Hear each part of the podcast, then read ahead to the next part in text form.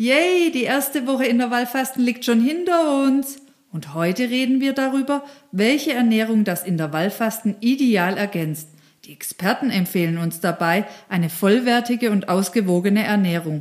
Aber was ist das eigentlich und warum ist diese gerade beim Intervallfasten besonders wichtig? Wusstest du beispielsweise, dass eine Scheibe Vollkornbrot etwa den gleichen Nährstoffgehalt wie viereinhalb Scheiben Weißbrot enthält?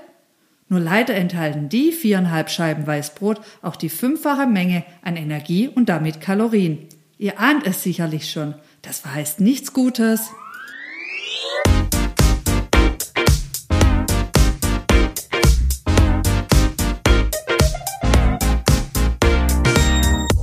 Art of Life. Gesund lange leben mit Manuela und Sandra.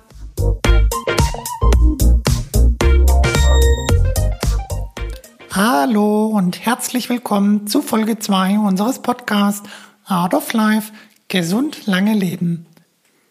Nachdem wir letzte Woche in Folge 1 hauptsächlich die Vorteile des Intervallfastens beleuchtet haben, berichten wir diese Woche, wie es uns in Woche 1 mit dem Intervallfasten erging. Außerdem wagen wir, wie im Einspieler erwähnt, einen Exkurs in Sachen vollwertiger Ernährung und sprechen damit vor allem darüber, wie ihr Hungerattacken vermeiden könnt. Außerdem fassen wir für euch die Do's und Don'ts in der praktischen Umsetzung des Intervallfastens zusammen. Und zu guter Letzt haben wir für euch noch die beiden gängigsten Apps unter der Überschrift Moderne Fastenhelfer getestet.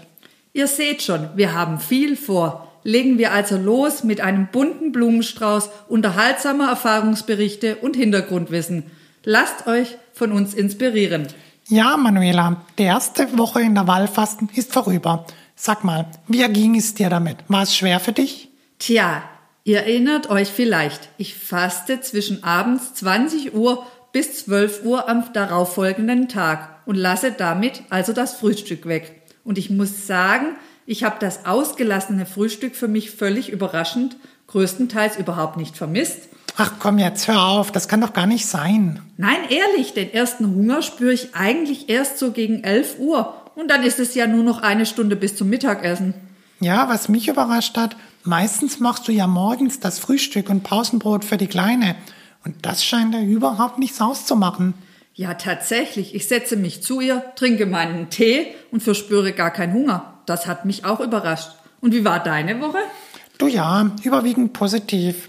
Ich hatte an einem Tag leichte Kopfschmerzen, aber keine Ahnung, ob dafür das Intervallfasten ursächlich war. Meinst du, du hast eventuell zu wenig getrunken? Ja, daran dachte ich auch schon. Aber du kennst mich. Ich trinke eigentlich locker zweieinhalb bis drei Liter am Tag. Oh ja, so oft wie du dir gerade einen Tee kochst. Aber du scheinst ja auch auf den Geschmack gekommen zu sein. Durchaus, die neuen Sorten sind aber auch super lecker. Absolut. Aber zurück zu meiner Fastenwoche.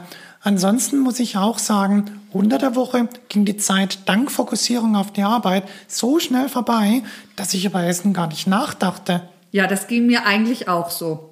Mir fiel schon auf, dass mein Körper sich das ausgefallene Frühstück zu meiner Snacktime zwischen 15 und 16 Uhr holt, sozusagen das nachgeholte Frühstück. Und um die Uhrzeit hatte ich meist durchaus wieder richtig guten Hunger. Du hast aber nicht das volle Frühstück nachgeholt. Nein, das nicht. Ihr müsst wissen, mein Frühstück besteht meist aus einem Hafermüsli mit etwas Sojamilch, Sojaquark, ein paar Beeren, einer halben Banane und zwei Löffel Samen. Und da aß ich in etwa, naja, so circa die halbe Portion. Und außerdem meist noch so eine Handvoll Nüsse. Ja, stimmt. Die liebst du ja über alles. Irgendwie schon. Sie enthalten halt wahnsinnig viele gesunde Fette und die sättigen ganz schön lange. In der Tat, dafür liebe ich diese auch. Aber mir ist noch was völlig anderes aufgefallen. Oh Leute, jetzt aber, Haus raus.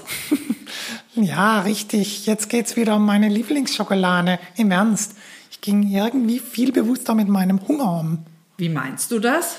Naja, natürlich hatte ich irgendwann wieder Lust auf beispielsweise meine Lieblingsschokolade. Ah, die Sarah Tomé, richtig? Ja, genau die. Ich liebe die.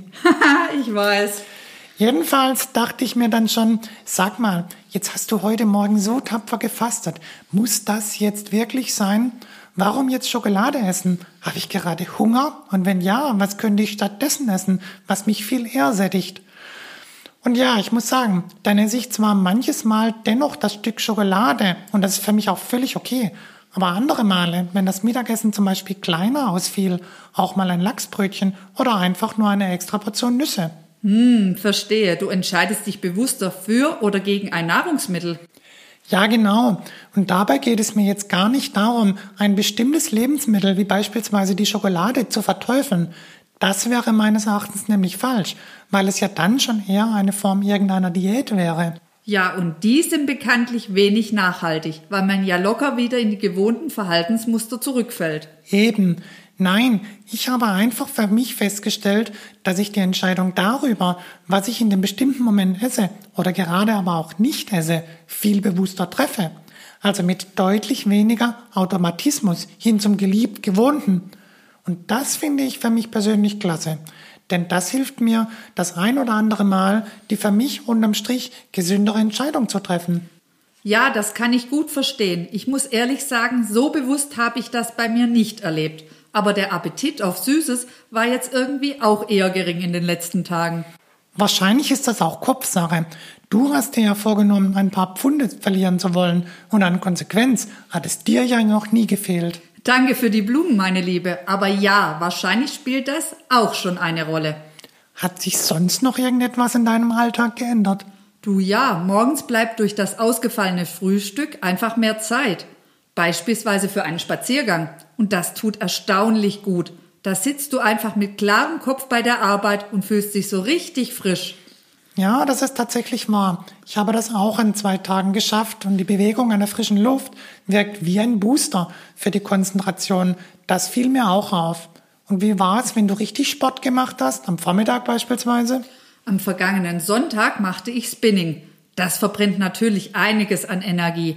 Da war gegen 11 Uhr schon ein Hungergefühl da. Hm, und wie hast du es überwunden? Ha, du wirst lachen. Mit ganz viel Tee und Ablenkung. Es war ja letztlich ja nur eine Stunde bis zum Essen. Und nun mal Butter bei den Fischen, Manuela. Was sagt die Waage? Oh Gott, bist du wahnsinnig? Darüber reden wir Frauen doch super ungern. Ach, jetzt komm. Die Leute da draußen sind bestimmt schon ganz neugierig, ob sich schon etwas tut bei dir. Naja, ich sage es mal so, meine Hauptmotivation ist wie bei dir auch nicht das Abnehmen. Und dennoch will ich ein paar überflüssige Pfunde verlieren. Nach einer Woche ist es natürlich noch zu früh für größere Wunder. Allerdings der Trend geht in die richtige Richtung. Das Unterhautfett wie auch das Organfett scheint tatsächlich weniger zu werden. Über die damit verbundenen Vorteile haben wir ja in Folge 1 berichtet. Insofern scheint sich das zu bestätigen. Hey, aber das ist doch fantastisch, nicht wahr? Unbedingt. Ich bin mal gespannt, was die nächsten Wochen bringen. Und was sagt dir deine Waage? Eigentlich das Gleiche. Die beiden Fette scheinen tatsächlich auch bei mir weniger zu werden. Und ich bilde mir ein, so ein ganz kleines bisschen kann ich das sogar schon fühlen. Du meinst, wenn du mit den Fingern die Haut am Bauch zusammenkneifst? Ja, genau. Aber wie du schon sagst, es ist schon noch viel zu früh für ein abschließendes Urteil. Genau, allerdings versprechen wir euch, dass wir es euch wissen lassen werden, wie es uns noch ergehen wird. Auf jeden Fall. Und demnächst steht ja noch mein Checkup beim Arzt an. Da bin ich mal gespannt, ob sich in den Blutwerten ebenfalls schon etwas tut. Genau, Beweise, Beweise bitte. Das ist irgendwie richtig spannend. Ja, schon, finde ich auch. Naja, wir werden sehen. Tja, Leute, soweit bei uns nach Woche 1. Falls auch ihr euch dazu durchringen konntet, es uns gleich zu tun und ebenfalls mit dem Intervallfasten zu beginnen oder schon dabei gewesen wart, erzählt uns in den Kommentaren, wie es euch bisher damit erging.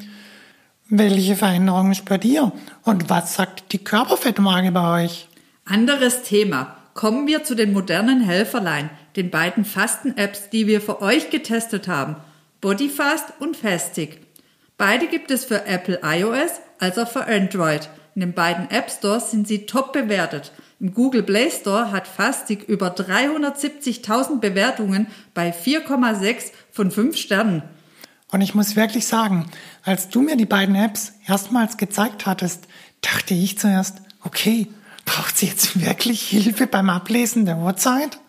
Haha, aber die Grundfunktion ist ziemlich banal. Ihr stellt den Beginn eurer Fastenzeit ein und die Apps erinnern euch mit aufmunternden Hinweisen an den bald bevorstehenden Fastenbeginn und Ende, aber auch was im Körper theoretisch gerade passiert. Morgens um sieben zum Beispiel bekomme ich den Hinweis, dass meine Fettverbrennung begonnen hat.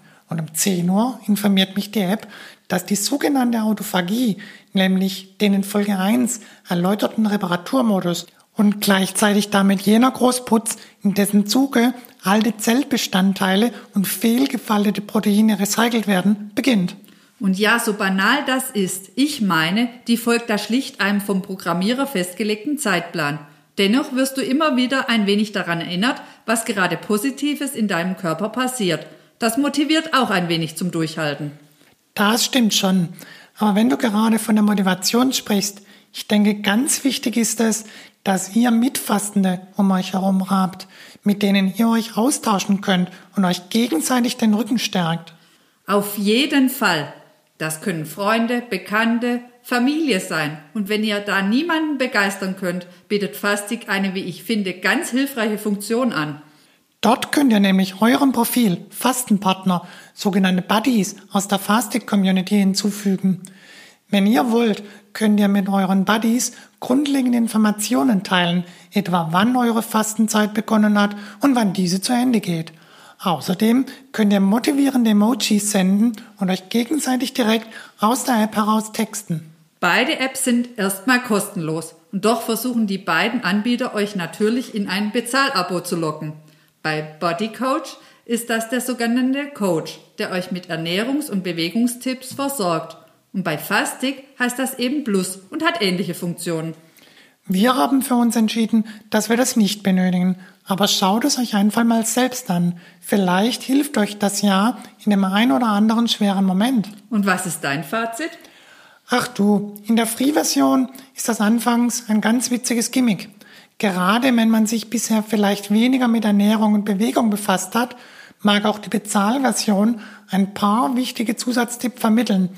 Aber das muss letztlich jeder für sich selbst entscheiden. Habe ich noch irgendwas vergessen? Nein, das passt schon. Ich sehe das ähnlich. Und gerade wenn ihr keinen Real-Life-Fastenpartner habt, schaut doch mal, ob Fastig mit seiner Community euch da unter die Arme greifen kann. Und damit kommen wir zum letzten Thema für heute. Denn Do's und Don'ts. Viel gefürchtet beim Fasten sind ja die Hungerattacken. Aber lassen sich diese vermeiden? Und wenn ja, wie? Das Zauberwort heißt nährstoffreiche, frische und vollwertige Nahrung. Das ist ja grundsätzlich empfehlenswert. Aber gerade für die letzte Mahlzeit vor dem Fasten kommt dem natürlich besondere Bedeutung bei. Gehen wir doch mal schrittweise durch. Stichwort nährstoffreich. Woraus besteht der Zusammenhang aus Hunger und Nährstoffgehalt? Weshalb ist das so wichtig? Der Körper hat einen Bedarf an lebenswichtigen Substanzen, also beispielsweise den drei Makronährstoffen Kohlehydrate, Eiweiße, Fette und darüber hinaus an Mineralien, Spurenelementen, Vitaminen und so weiter. Wenn er diese Nährstoffe nicht in ausreichender Menge verfügbar hat, dann meldet er Hunger. Hast du ein Beispiel für uns? Naja, nimm mal das einfache Baguette, Croissant oder Weißbrot vom Bäcker um die Ecke. Damit nimmst du dank der darin enthaltenen Stärke ein energiereiches Lebensmittel zu dir. Allerdings eben mit vergleichsweise geringem Nährstoffgehalt. In anderen Worten, dann hast du zwar viel Energie, also Glucose zugeführt, aber dein Gehirn meldet dir immer noch Hunger, weil dir viele andere Nährstoffe fehlen. Ja, richtig. Du isst also noch mehr von dem Brot und erzeugst damit einen Energieüberschuss wenn du nicht gerade Sport machst und deine Muskeln die Energie sofort wieder verbrennen. Und dieser Energieüberschuss lässt den Blutzuckerspiegel immer mehr ansteigen, richtig? Exakt. Und zwar bis der Blutzuckerregelkreislauf einschreitet und die Bauchspeicheldrüse auffordert, schnell Insulin auszuschütten, um die überschüssige Energie in Form von Glucose in den Fettzellen im Unterhautfettgewebe zu speichern. Verstehe. Und deshalb ist also das Verhältnis aus Nährstoffen und Energie wesentlich. Vereinfacht gesprochen, wenn du Lebensmittel mit hohem Nährstoffgehalt zu dir nimmst, bist du schneller satt. Und dies bei gleichzeitig geringerer Energieaufnahme. Ja, Es kommt aber eben nicht zu einem massiven Energieüberschuss, womit dein Blutzuckerspiegel auf einem niedrigeren Niveau bleibt und deine Bauchspeicheldrüse schüttet also viel weniger Insulin aus und am Ende landet natürlich weniger Fett im Unterhautfettgewebe. Jetzt ist natürlich die große Frage, was sind vollwertige, nährstoffreiche Lebensmittel? Wow, darüber könnten wir natürlich Stunden reden. Vielleicht greifen wir das in einer der kommenden Folgen auf. Ja, sicher, das können wir heute nur streifen, da bin ich bei dir. Aber lass uns doch mal einen halbwegs strukturierten Überblick geben. Okay, dann gehen wir doch mal die drei wesentlichen Makronährstoffe durch, die unser Körper benötigt, nämlich die Kohlenhydrate, die Fette und das Eiweiß. Also die Kohlenhydrate liefern vor allem Energie für Muskeln und das Gehirn.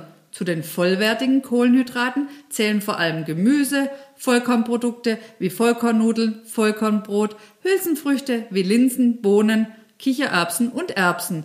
Die Hülsenfrüchte nehmen dabei eine Sonderstellung ein, denn die haben darüber hinaus noch einen hohen Eiweißgehalt und versorgen den Körper daher gleichzeitig noch mit pflanzlichem Eiweiß. Stichwort Vollkorn. Vielleicht sollten wir kurz darüber sprechen, was das eigentlich ist. Gerne. Also was ihr wissen müsst, Vollkornmehl wird, wie es der Name vermuten lässt, aus dem vollen Korn gemahlen, also der Samenschale, dem Mehlkörper und dem Keimling.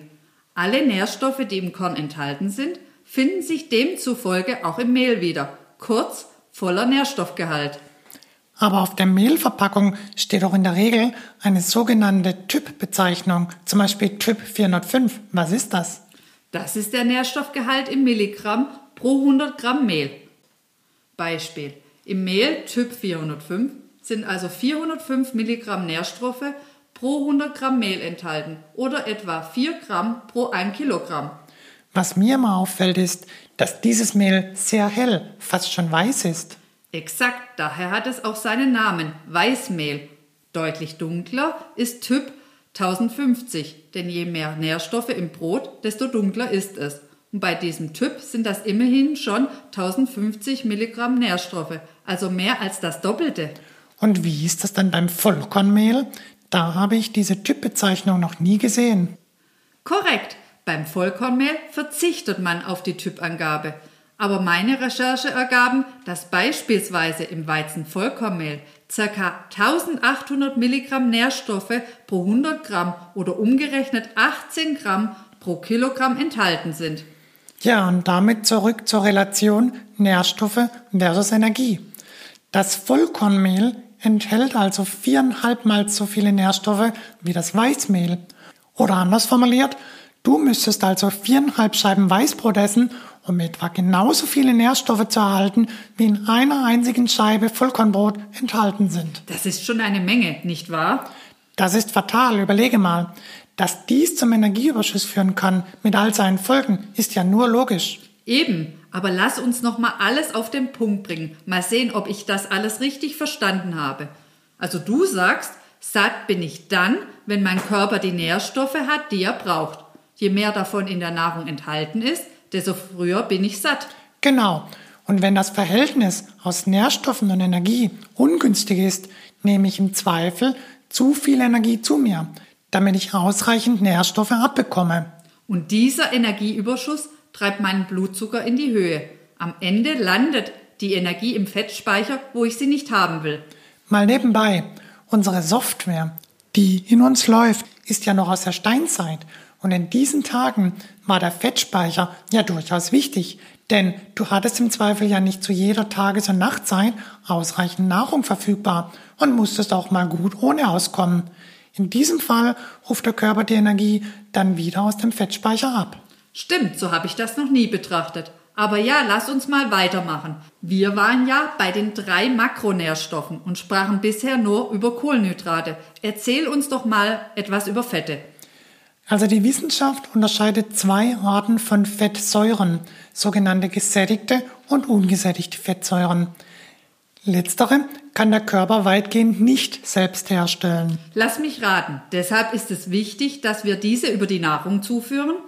So ist es. Und deshalb sollten wir bei den Fetten darauf achten, dass diese einen hohen Anteil ungesättigter Fettsäuren enthalten. Verrate uns doch bitte einmal, wo diese ungesättigten Fettsäuren drinstecken. Naja, du findest diese vor allem in Pflanzenölen wie dem Olivenöl, dem Rapsöl, Sesamöl, Leinöl, aber auch in Ölfrüchten wie Oliven oder Avocado sowie in Nüssen und Samen. Im Bereich der tierischen Fette ist es insbesondere in fettigem Fisch wie also dem Lachs, der Makrele, dem Hering, aber auch in Eiern enthalten. Also vereinfacht sind die pflanzlichen Fette den tierischen Fette mit Ausnahme von Fisch und Eiern klar überlegen. Ja, größtenteils schon. Als Faustregel kann man sagen, dass Experten immer dann von einem gesunden Fettprofil reden, wenn der Anteil gesättigter Fettsäuren weniger als ein Drittel ausmachten. Beim Lachs beispielsweise sind es 23 Prozent gesättigte Fette und bei einem guten kaltgepressten Olivenöl 15%. Ein Negativbeispiel ist die Butter. Hier sind ca. 65% gesättigte Fettsäuren enthalten oder in der Salami sind es ca. 40%. Und dann sind da ja noch die Transfette, die vor allem in Wurst oder frittierten Produkten wie Donut, Berliner, Chips und Pommes enthalten sind. Aber auch in Fertigpizza oder Industriegebäck kommen sie reichlich vor. Aber halt, was sind Transfette eigentlich? Diese bilden sich hauptsächlich, wenn die eigentlich gesunden, ungesättigten Fettsäuren bei der Herstellung von Lebensmitteln chemisch gehärtet werden. Das passiert beispielsweise bei der Herstellung von Frittierfett. Du kannst dir das so vorstellen. Man nehme ein flüssiges, billiges Pflanzenöl und mache daraus Fette, die streichfähig sind und weitaus haltbarer. Die heißgeliebte Margarine ist also ein Kunstprodukt der Nahrungsindustrie? Denn beim Erhitzen dieser Öle entstehen künstliche Transfette, also schädliches Fett. Das Fatale dabei, die eigentlich gesunden, ungesättigten Fettsäuren werden in ungesunde, gesättigte Transfettsäuren umgewandelt. Und diese feuern im Körper Entzündungsprozesse an und lassen unter anderem das Herz-Kreislauf-Erkrankungsrisiko massiv steigern. Ich glaube, dazu können wir auch mal eine Folge drehen. Was meinst du? Ich sehe schon, die Themen gehen uns so schnell nicht aus. Aber für heute ist das, glaube ich, erstmal genug für Fette. Lass uns doch noch kurz über Eiweiß sprechen. Ja, richtig. Das Eiweiß oder auch Proteine genannt versorgt unseren Körper mit Aminosäuren und damit vor allem mit Baustoffen für Zellen und Gewebe, also beispielsweise für das Blut, die Muskelfasern und die Organe. Auch hier unterscheidet die Wissenschaft zwischen essentiellen, sprich unentbehrlichen Aminosäuren und entbehrlichen. Die unentbehrlichen Aminosäuren kann unser Körper nicht selbst herstellen. Daher müssen wir diese neuen Aminosäuren über die Nahrung zu uns nehmen. Und lasse mich raten, die pflanzlichen Eiweiße sind den tierischen gegenüber im Vorteil? Das ist ein heißes Thema. Um den Rahmen dieser Sendung nicht völlig zu sprengen, lass uns mal auf zwei Aspekte eingehen. Zum einen geht es mal wieder um den Nährstoffmix, vor allem also den Anteil an gesättigten Fetten, die du mit dem Eiweiß zu dir nimmst. Und da haben wir ja gelernt, dass die tierischen Lebensmittel und damit vor allem also Fleisch weniger gut abschneiden wie die pflanzlichen. Nochmal ein Beispiel. Das in Deutschland am häufigsten verzehrte Schweinefleisch enthält 45 Prozent gesättigte Fettsäuren. Der Lachs im Gegensatz etwa nur halb so viel. Und dennoch haben beide ähnlich viel Eiweiß. Und das auch noch bei etwa identischer Wertigkeit. Und einen ähnlichen Eiweißgehalt in der Pflanzenwelt haben Beluga-Linsen. Und sie enthalten jedoch nur 10% gesättigte Fettsäuren. Da lohnt es sich also genau hinzuschauen. Und dann bin ich da noch auf das Molekül mTOR gestoßen. Eine Art Bauleiter in unserem Körper, das unter Wissenschaftler als einer der Hauptschalter für die Alterungsprozesse gesehen wird. mTOR wird vor allem von Proteinen wachgerüttelt. Im Gegensatz zum Intervallfasten stoppt es die Reparatur- und Selbstreinigungsprozesse. Stattdessen sendet es viel mehr Wachstumssignale an unsere Zellen. Diese können sich also vermehren und so kann beispielsweise Muskelgewebe wachsen. Und bitte nicht falsch verstehen, dieses Zellwachstum ist wichtig, ja sogar lebensnotwendig. Und dennoch, wenn wir es allerdings übertreiben, also zu viel Eiweiß konsumieren, so gehen die Experten mittlerweile davon aus, dass damit nicht nur die guten Zellen wachsen, sondern eben auch die bösen, beispielsweise Krebszellen. Ach so, und da tierisches Eiweiß oft einen höheren Eiweißgehalt hat, besteht damit die latente Gefahr, dass man auch insgesamt mehr Eiweiß zu sich nimmt und tendenziell früher mTOR anregt. Ja, genau. Und deshalb empfehlen einige Ernährungswissenschaftlerinnen, beide Eiweißquellen zu mischen und den Eiweißbedarf sowohl mit gesunden tierischen Eiweiß als auch pflanzlichem Eiweiß zu decken. Und in welchen Lebensmitteln steckt dann ein gesundes Mix aus Eiweiß und anderen Nährstoffen, wie beispielsweise Fetten? In tierischen Produkten vor allem in Fisch, hellem Fleisch, also Hühnchen, Pute, Joghurt, Quark und Frischkäse. Und in den pflanzlichen Produkten vor allem in Linsen, Bohnen, Erbsen, Tofu, Lupinen, Nüssen und Samen, Haferflocken und Roggen. Meinst du, wir haben da für diejenigen unter uns, die mit diesen Lebensmitteln bisher weniger Erfahrung haben, das ein oder andere empfehlenswerte Rezept zur Hand? Sicher, das ist eine sehr gute Idee. Leute, schaut euch auf unserem Instagram-Kanal um. Ich werde euch die Tage mal das eine oder andere Rezept posten. Das klingt doch gut. Danke dir. Aber dann lass uns zum Abschluss nochmal die Do's und Don'ts zusammenfassen. Gerne. Also die typischen Fehler beim Intervallfasten sind, wie wir jetzt ausführlich diskutiert haben, die nährstoffarmen Lebensmittel. Auch ein Klassiker, zu wenig Wasser. Fruchtsäfte, Smoothies, Alkohol, Limonaden scheiden mit ihrem hohen Zuckergehalt mindestens innerhalb des Fastenfensters aus. Dass diese aufgrund des hohen Zuckergehalts grundsätzlich ungünstig sind, ist ein anderes Thema. Okay, so viel dazu. Ein weiterer typischer Fehler ist unregelmäßiges Fasten.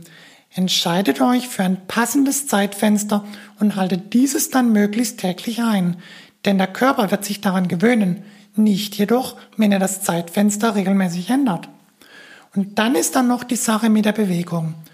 Häufig empfehlen die WissenschaftlerInnen mäßige Bewegung während dem Fasten. Auch Sport ist erlaubt. Manche WissenschaftlerInnen raten jedoch von allzu intensivem Sport ab. Weitgehend einig sind sich jedoch der Großteil von ihnen, dass moderate Bewegung das Fasten optimal ergänzt. Eigentlich ja logisch. Letztlich verbrauchst du damit ja noch mehr Energie. Das heißt, du treibst das Energiedefizit damit ein wenig mehr auf die Spitze und zwingst den Körper die nötige Energie aus den Fettreserven zu entlocken. Und das ist natürlich umso mehr der Fall, wenn du dich in dem Zeitfenster sportlich betätigst, in dem du gerade fastest. Ja, Leute, damit kommen wir langsam ans Ende unserer heutigen Sendung. Ich hoffe, wir konnten euch wieder mit dem ein oder anderen Fakten unterhaltsam überraschen. Lasst uns sehr gerne wissen, wenn euch unser Podcast gefallen hat. Folgt uns auf Instagram und Facebook. Dort erhaltet ihr auch Updates zum aktuellen Thema. Und schreibt uns auch sehr gerne in die Kommentare. Wenn euch die Sendung gefallen hat, dann geht es bereits nächste Woche Freitag mit Folge 3 weiter. Also Leute, bye bye, bis bald. Tschüss, bis nächste Woche.